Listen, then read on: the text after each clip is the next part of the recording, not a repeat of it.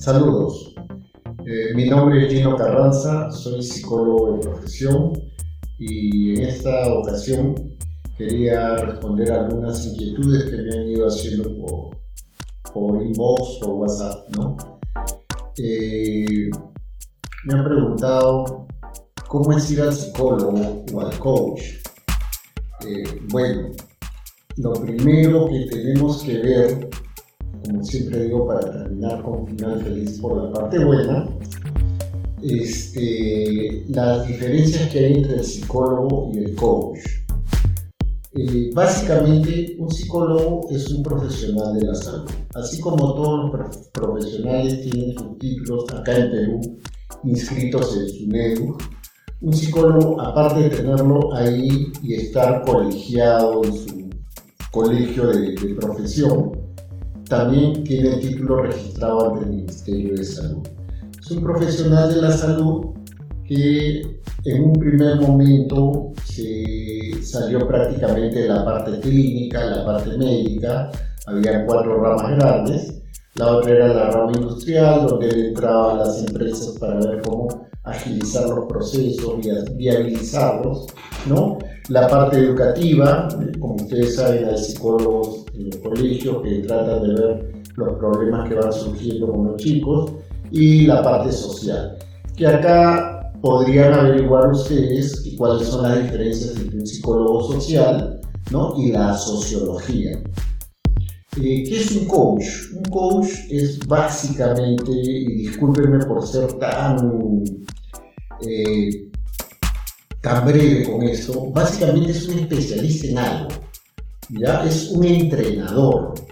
Eh, esto nace, o bueno, no es que nazca, sino que se pone de boga a partir de los años 70, con 70, en los 80 y ya se fue generalizando y fue algo que nació desde un entrenador de tenis y se fue aplicando más que todo al tema empresarial.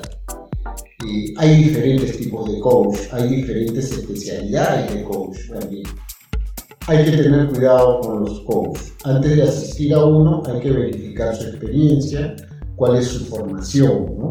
Eh, si es que él tiene, va a dictar un tema específico, que tenga esa experiencia. Él no necesariamente es un profesional de la salud y no tendría tampoco por qué serlo. Eh, hay que tener mucho cuidado porque hay, desde, conozco muchos coaches que son muy responsables y que se han formado a lo largo de años, ¿no? Y también por ahí he visto varios que usan el título de coach porque han visto 10 horas de video por internet y les han mandado un certificado por correo electrónico, ¿no? Entonces hay que tener cuidado. Como siempre les digo, si me haces caso, el problema es tuyo. Y si no me haces caso, el problema es tuyo. Ojo con eso. ¿Cuáles son las similitudes entre el psicólogo y el coach? Bueno, son personas que te van a, o son profesionales que te van a ayudar a llegar a un objetivo. ¿Ok? Eh, y este objetivo generalmente es de tipo, eh, te van a orientar con tu nivel de pensamientos, te van a orientar básicamente. ¿Cuál es el proceso? El proceso y la demora del mismo te lo voy a explicar ahorita. Eh, cuando el tiempo que alguien tiene que asistir a las sesiones de orientación va a depender de cada uno.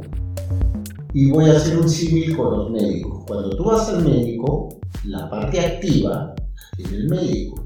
Él es el que te va a diagnosticar, él es el que te va a recetar y la parte que te toca a ti es seguir las recomendaciones del médico, eh, aplicarte la medicación que él te manda y esperar hasta la siguiente consulta para que veas si es que mejoras o no. Cuando tú vas al psicólogo, eh, tú eres la parte activa.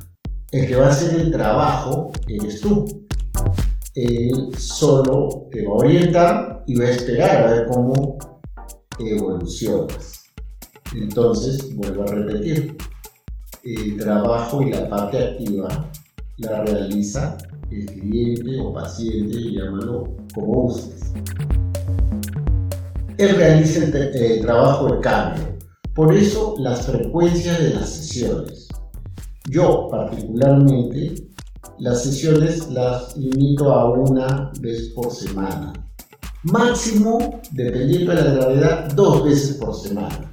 ¿Para qué? Para darle tiempo al proceso, a los cambios sugeridos.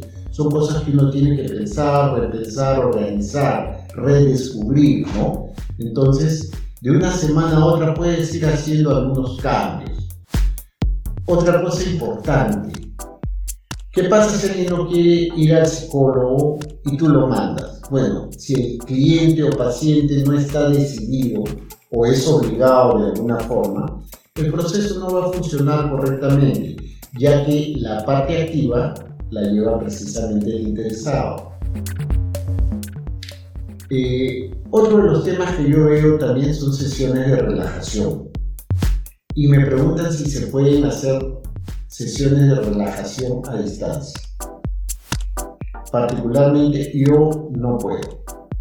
¿Por qué? Porque normalmente cuando yo hago una sesión de relajación, esta puede durar mínimo 40 minutos, entre 40 y hora y media más o menos, y en esos momentos, porque hago la sesión de relajación y se vuelve a repetir dos o tres veces dependiendo de la persona, yo tengo que monitorear la respiración, tengo que eh, monitorear lo que es el pulso, tengo que ver si es que se produce el fenómeno REM, ¿no? Y tengo que ir viendo también el progreso de la misma.